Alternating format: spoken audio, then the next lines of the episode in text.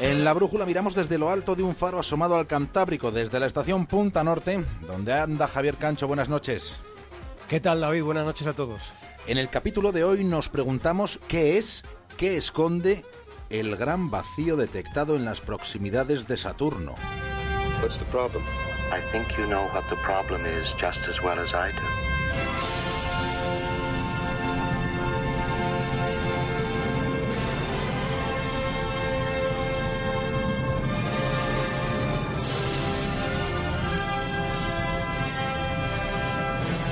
Científicos han encontrado algo sorprendente, sorprendente e incluso inquietante. Se admite que se está ante un hallazgo que provoca desconcierto. En una inmersión en el espacio que hay entre los anillos de Saturno y el propio planeta, la sonda Cassini, esa nave espacial no tripulada, se ha topado en esa región astronómica con lo que podemos llamar el gran vacío. Es como si allí no hubiera nada. Los anillos de Saturno, que son tan visibles en el espacio que Galileo ya los observó en el año 1610.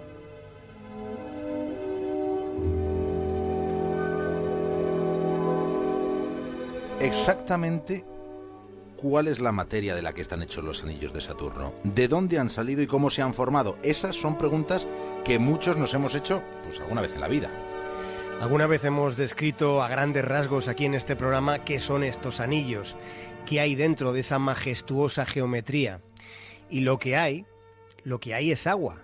Es la mismísima fuente de la vida. Los anillos están compuestos en su mayor parte, en un 95%, están hechos de millones de partículas de agua helada, aunque también hay polvo y hay piedras. Esas partículas heladas están en colisión constante y están variando de tamaño y forma constantemente. Son metamorfosis bruscas, tan enormes que en un instante lo que tiene el tamaño de un grano de arena pasa a tener el tamaño de una montaña.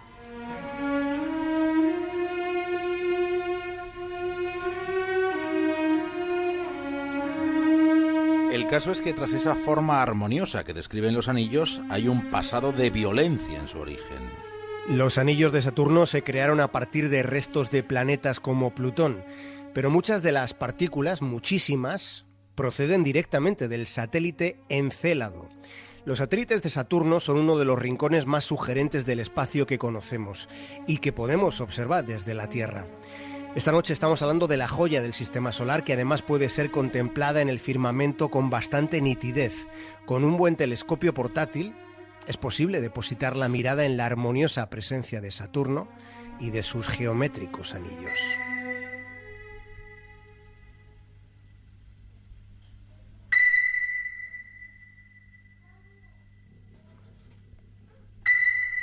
Año 1610. Como hemos reseñado, Galileo observa los anillos de Saturno, pero esa fecha se conecta con otra mucho más reciente. Sí, porque hace unos días, el pasado 26 de abril de este año 2017, la sonda Cassini llegaba donde nunca antes había llegado un artefacto humano. Atravesaba por primera vez el hueco que existe entre los anillos de Saturno y el propio planeta. He cruzado océanos de tiempo para encontrarte. Y lo que hay es algo así como perplejidad sobre lo que la sonda Cassini se ha encontrado en esa región del espacio entre los anillos de Saturno y el mismo Saturno.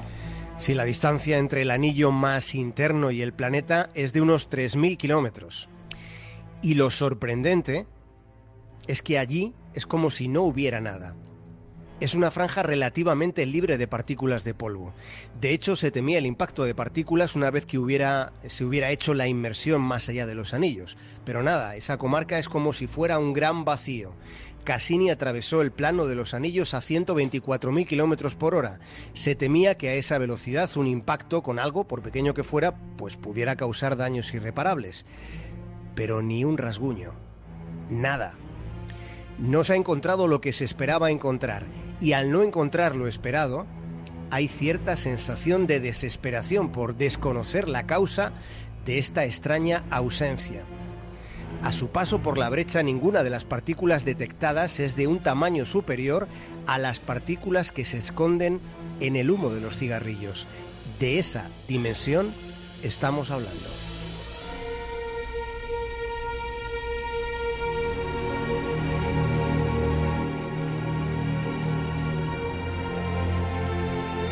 No se ha encontrado lo esperado, no ha sido necesario activar el plan B porque ni siquiera ha hecho falta el escudo con el que Cassini fue diseñada.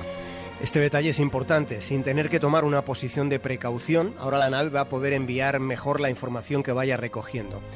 De momento, en los últimos días se han hecho dos inmersiones en ese espacio que, que, estamos describiendo entre los anillos y Saturno, pero faltan otras 22 más, de manera que en los próximos meses iremos conociendo más detalles sobre ese lugar de la galaxia.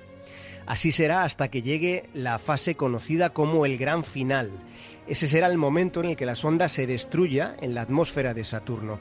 Esto que contamos ocurrirá el próximo 15 de septiembre.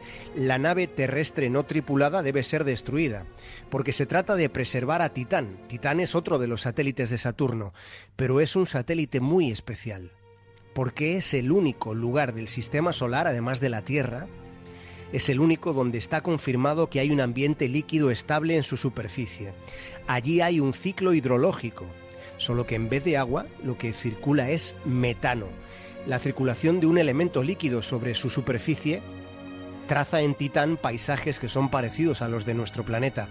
Hay costas, hay lagos, hay océanos, con una atmósfera similar a la que tenía la Tierra antes de que aquí apareciesen las primeras formas de vida. Ese, por tanto, podemos considerarlo como un paraíso donde poder estudiar algún día los procesos de química orgánica que propiciaron el desarrollo de la vida en la Tierra. Pero para que algún día otra misión pueda emprender esta aventura, Titán debe mantenerse intacto, sin alteraciones causadas por los humanos. Por eso, por eso la sonda Cassini, la que nos está enseñando Saturno y sus anillos, esta sonda debe ser destruida. Aunque Javier todavía hay tiempo hasta el 15 de septiembre para que podamos encontrarnos con más motivos para la perplejidad. Hay tiempo y seguiremos informando.